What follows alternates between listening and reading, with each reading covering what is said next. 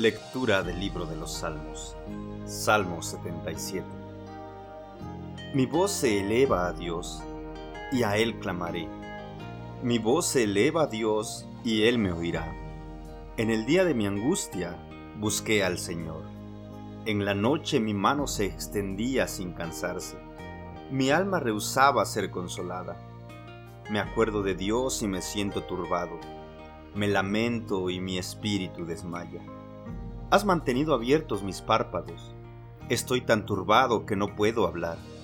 He pensado en los días pasados, en los años antiguos. De noche me acordaré de mi canción.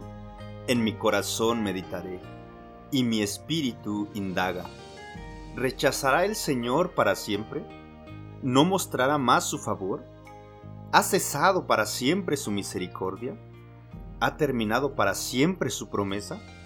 ¿Ha olvidado Dios tener piedad o ha retirado con su ira su compasión?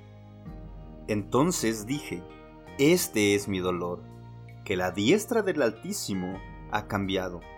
Me acordaré de las obras del Señor, ciertamente me acordaré de tus maravillas antiguas. Meditaré en toda tu obra y reflexionaré en tus hechos. Santo es, oh Dios, tu camino. ¿Qué Dios hay grande como nuestro Dios? Tú eres el Dios que hace maravillas. Has hecho conocer tu poder entre los pueblos.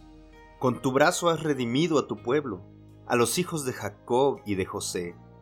Las aguas te vieron, oh Dios, te vieron las aguas y temieron.